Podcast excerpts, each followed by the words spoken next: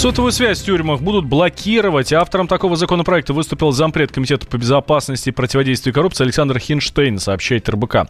Согласно предложению депутата, операторы будут обязаны прекратить оказание услуг для номеров определенных абонентов, если получат такие заявления от руководства исправительных учреждений.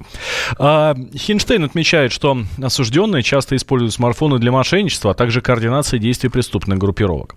Специалист по кибербезопасности Михаил Фрибин а, считает инициативу правильной. Однако, по его мнению, заключенные найдут способ обойти запреты. Как только появляется телефон и масса свободного времени, люди начинают зарабатывать деньги с помощью данного телефона. Мы можем говорить не только про отдельных заключенных, которые этим занимаются, порой выстраиваются целые системы, то есть по, по большому счету целые колл-центры. И организовано вплоть до того, что работа посменно ведет. А закону заключенные не могут пользоваться ни сотовым телефоном, ни иными средствами связи, кроме тех, которые в рамках регламента им доступны. То есть, как правило, там есть телефоны, по которым можно позвонить. Ну, во всяком случае, такие инициативы вводятся. То есть, именно официальные данные, они прослушиваются и созданы для поддержания контакта с семьей и родственниками. Но поскольку у заключенных оказываются на руках сотовые телефоны, это значит, что со стороны сотрудников имеются определенные недоработки контроля за заключенными. Но если у них оказывается сотовый телефон, то нет абсолютно никакой гарантии, что никто не выключит данные глушилки в определенный момент. Крайне сложно определить, работает система подавления сигнала реально или не работает. Просто утверждается, что система включена, утверждаться может, вот, а на деле она работать не будет. Если вот этот вопрос решить, то инициатива действительно интересна. Отмечается, что законопроект уже согласован с Минкомсвязи. В новосибирской школе запретили чаепитие после скандала с ученицей, которую из-за несданных денег отсадили за отдельный стол. Директор учебного заведения во время каникул созвала экстренный педсовет. Ну а со всех родителей взяли объяснение в полиции. С подробностями мой коллега Вадим Алексеев. Девочку 8 лет унизили на школьном чаепитии в Новосибирске. Сказали, что сидеть будет отдельно от других детей. Во всяком случае, так рассказывает мама Миланы. Ребенок пострадал из-за денежных сборов. Родители сказали, что не будут сбрасываться, а лучше дочка принесет что-нибудь вкусное с собой. Ей на праздники и предложили отмечать тем, что взяла из дома – Мама школьницы утверждает, что девочку за руку вывели из-за общего стола, пеняет на родительский комитет, который проводил чаепитие. Другие взрослые отрицают, была со своими сладостями, но за общим столом. Директор Новосибирской школы номер 183 Наталья Пермякова говорит, что теперь, когда разразился скандал, собрала письменные объяснения. Мнения родителей расходятся. Родители написали, что такого не было. Девочку из-за стола никто не выгонял. Девочку никто за руки не вытаскивал. А, естественно, мама девочки имеет другую информацию. Тысячи новосибирцев обсуждают инцидент в соцсетях. И большинство верит в то, что девочка действительно пострадала. Народное расследование в интернете обернулось травлей. Вот что рассказывает директор школы. Я все время и родителям говорю, что не надо верить, что там пишется в соцсетях. И сейчас происходит травля родителей. И родителей, которые ну, являлись организаторами э, этого праздника, э, и также родителей Миланы. Школьный скандал теперь разбирают и чиновники областного министерства образования, и полиция, и прокуратура. Старший помощник прокурора Новосибирской области Дмитрий Лямкин говорит, что не допускает неравенства в школе.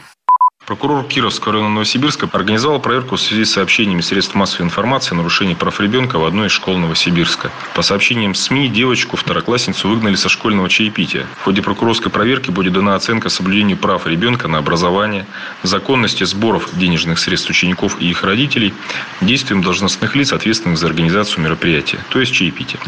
Мы полагаем, что администрация, школа, педагоги обязаны по закону создать равные для всех учащихся возможности, в том числе при проведении подобных животных, призванных дарить радость детям событий.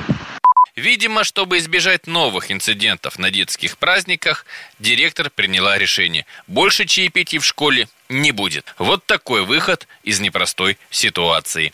Вадим Алексеев, радио «Комсомольская правда», Новосибирск.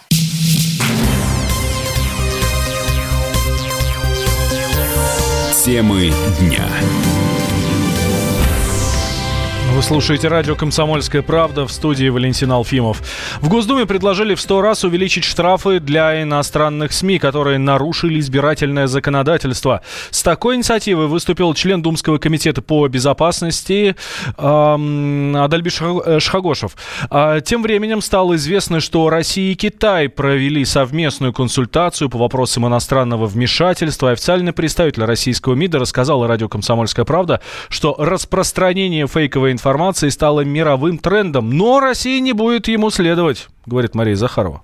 Это тоже, к сожалению, реальность нашего времени, когда средства массовой информации используются в качестве инструмента. Наверное, это было всегда. Но я думаю, что в первой четверти 21 века это достигло каких-то немыслимых масштабов. И кампании по дезинформации, и фейковые новости, и использование средств массовой информации в нарушении каких-либо этических норм.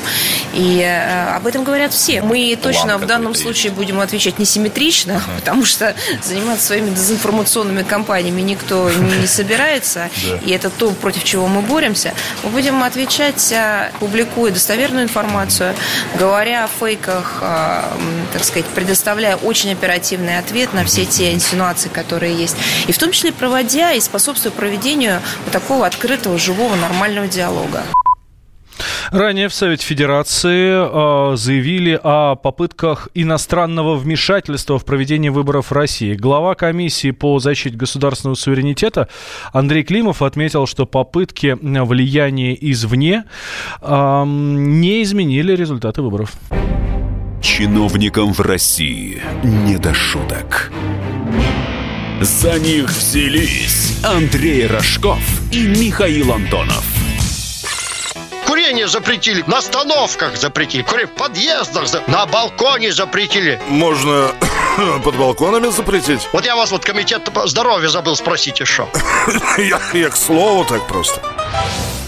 Как ты народу в глаза смотреть будешь на следующих выборах после этого? Они на шестисотках пашут из всех зверей, только у них жук колорадский, а тут у тебя два верблюда. Два, Антонов. Это один там жена еще. Извини, не, не узнал.